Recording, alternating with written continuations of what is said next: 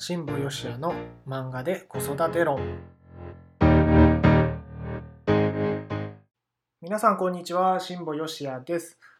漫画で子育て論今回もスタートをしました。この番組は僕が読んだ漫画や実際に見たアニメからですね今のって子育てにも活用できそうだよねっていうエピソードをお伝えするという番組です。さて、えっ、ー、と、今回もブラッククローバーというね、漫画でいきたいなと思います。はい、え、ー、と、これはブラッククローバーの今回は2巻ですね。2巻の、えっ、ー、と、ページ10、ページ10か、相変わらずわかりませんが、えー、の、とある日の城下町での出来事とある日の城下町での出来事っていうエピソードからね、お伝えしていこうかなと思いますけれども、まあ、ここはね、どんな話かっていうと、前回までのね、えー、話ではこうバトルが繰り広げられていて、そのバトルが終わってね、うーん、まあ、なんだろう、休日みたいな感じかな。ね、で、で、まあ、城下町に行くと、みんなで、みんなでというか、このアスタがね、えー、いる黒の防御っていう、まあ、法騎士団のねメンバーとでね、えー、城下町にちょっとお買い物に行くっていう、まあ、休日のとある休日みたいなねエピソードなんですけどまあそこでねあのなんていうのコソ泥みたいのが出てですねこう人のものをこう奪って逃げちゃう人がいるんですね。でそのコソ泥をですね追いかけてるシーンがあるんですね。でそこに出てくるのがこのアスタっていうねあの主人公とうんと魔法騎士団に入るためにこう最初の頃ね、えー、こうバトルバトルというかその魔法の魔法合戦というかね魔法を見せ対戦したねえー、っとセッケっていうね人がいるんですよ。うん、そのセッケとアスタとのやり取りのね話なんですけどもここでコソ泥をねこう捕まえようとこのアスタとセッケはですね追っかけるわけですね。で、無事そのコソ泥を捕まえることはできたんですけども、その最後の最後でですね、そのコソ泥さんがですね、あの、なんか、どうせ捕まるならみたいな感じでね、あの、石鹸の方にね、あの、なんかね、なんつうの、毒が塗ってあるナイフをこう刺すわけですよ。足にね。で、あ、もうこれで俺は死ぬのかと、石鹸は思っちゃうわけですね。でこういろいろ今までの彼のこう何？生きてきた証というのがそれを振り返ってですねあのその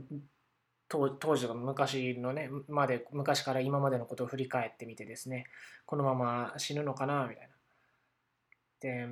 俺もそういえば昔は上を目指してたんだっけなみたいなことをねこう思い出すわけですね。でそこでこうやられそうになってる石器にこうずっとアスターこう声をかけ続けてるんですけども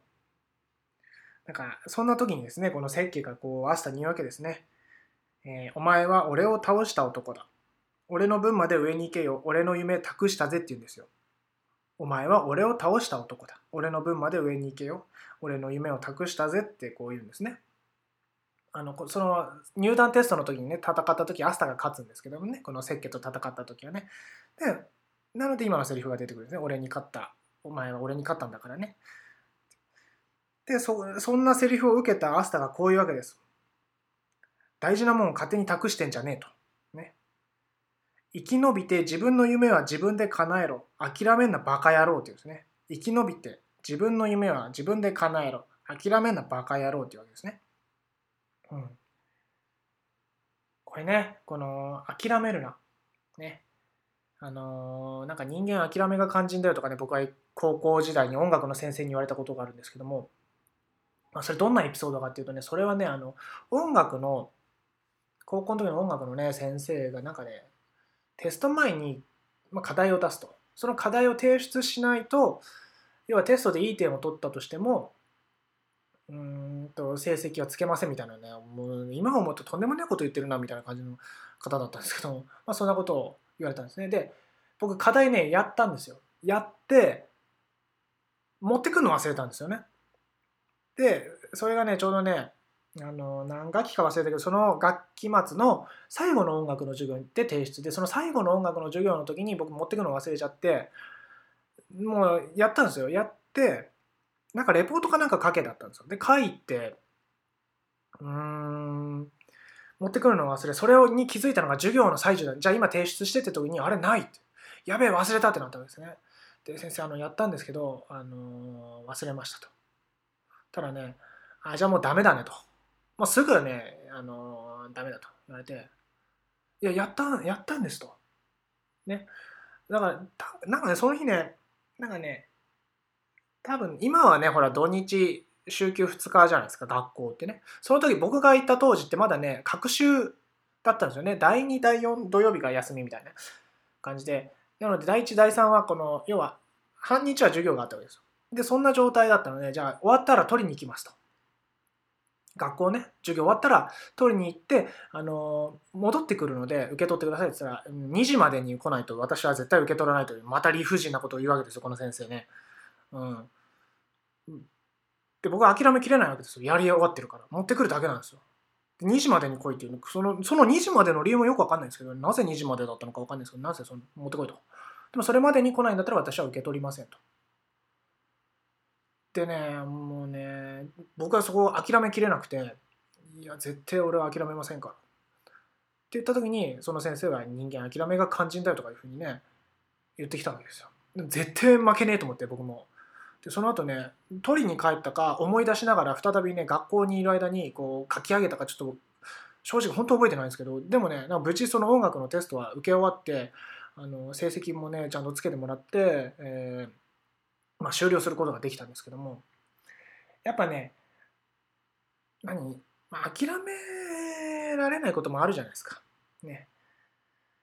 うん、あの今回ねこのブラッククローバーでね、えー、今この諦めんなっていう話が出ましたけども、えー、と今までもねずっと話しているナルトナルトでもねありますね。これまだねえっ、ー、とだいぶ最後の方のね最後の方中盤以降の話になるんですけどナルトだとね。うんとジライア先生がね、えー、言うですよね。あの、まあ、諦めないど根性だ。あこれ前半の方かな。あのオロチマルと綱手とえー、ジライア先生がねこう三すくみの戦いっていうのがあってそこで言うんですけどね忍びとは、えー、耐え忍ぶもので忍びに大切なのは諦めないと根性だっていうふうにね、まあ、こんなニュアンスのセリフを言うんですね。うん、で諦めないと根性ねやっぱ諦めないってことが出てくるわけですよ。でさらにねこうまたこれこれもねナルトの中盤以降ですね。えーと、木の葉の里がこうペインっていうねペイン六道っていう人たちにこう襲われた時にですね最後ナルトがねペインと戦ってる時に言うんですね。俺が諦めるのを諦めろと。俺が諦めるのを諦めろと。でねこの話をしてたらねもう一個ねもっと前にねなんかそういうエピソードがあったなと思って思い出したのがね「スラムダンクですよ「スラムダンクね。僕は原作の本はねあの集めて読んだりはしてなかったんですけども「スラムダンクってアニメ化されてね放送されてたんですよね。だからそれ見てたんですよ。たまにね。でそんなとこでね、まあ、これも有名ですよね「スラムダンク知ってる人ならね皆さん知ってるんじゃないですかね。あの安西先生のねあのこのセリフね。あの諦めたらそこで試合終了だよ、ね、諦めたらそこで試合終了だよって。こんなこと言ってますよね、うん、そう自分がね諦めた瞬間に全て終わっちゃうんだなと思うんですよねうん。あの、確かにね、諦めが肝心なところもあるかもしれないけども、もう諦めた時点でもう終わっちゃうんですよね。自分が諦めさえしなければ、うん、きっとね、うんまあ、夢も叶うだろうし、うん、やりたいこととかね、そんなこともできていくんじゃないかなと思うんですよ。うん。あのなんていうのかな、子供がね、こんなことやりたいんだけどとかやっぱり言ってくると思うんですよ。うん、でもそれをうんなんだ親を諦めさせることは簡単だと思ういやお前には絶対無理だよって、ね、言っちゃえばいいだけですからね言い続ければね無理なのかなと思っちゃうわけですよ。でもそこでも諦め続けずにいや俺はこれをやりたいんだとかね言ってきたらもうそこはもうね応援してあげるってことはすごい大事なんじゃないかなと思うんですよ。うんでこんなこともね心理学を勉強してる時にね聞いたんですけれども諦めるっていうのはですね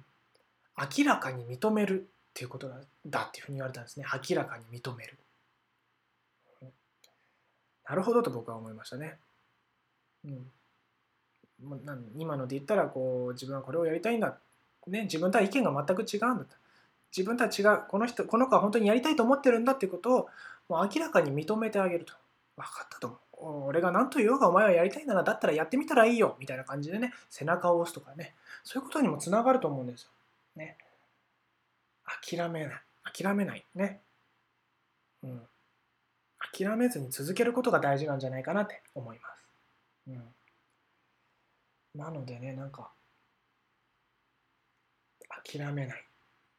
ねなんか諦めちゃうこともね、ありますよ。うん。でもなんか本当に譲れないものだったら諦めないと思うんですよね。うん。なので、ぜひね、うん、何が何でもこうやりたいんだとか、こうしたいんだっていうのがあったら諦めないことも大事だしそういうふうに言ってきたらですね諦めさせようとするんではなくて応援してあげる、うん、続けられるようにどうしたらいいかってことを考えるってことがね大事なんじゃないかなというふうに僕は思います。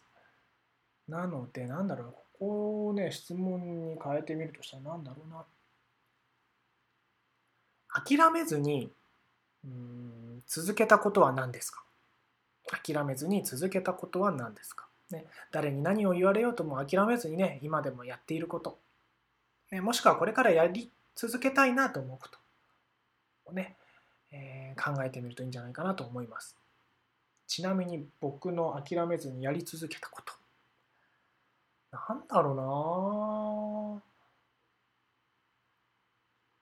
もうなんかやり続けてるのがないよね僕ねそこをなんとかしたいと思ってるぐらいなんですけどね。うん。これから、これから、あ、この番組をね、なんか、いろんなね、時間がないとか、っていう理由でね、続けた、続けられない理由を見つけるんじゃなくて、これはね、本当に自分がやりたいと思ってやり、やっているので、これ、この番組こそ、えー、諦めずにやり続けたいなというふうに思います。はい。というわけで、えー、今回はですね、えー、ブラッククローバーの2巻、ページ10、ページ10、まあ、どっちでもいいやのとある日の城下町での出来事よりお伝えしました。それではまた次回お会いしましょう。辛坊よしあでした。今回もありがとうございます。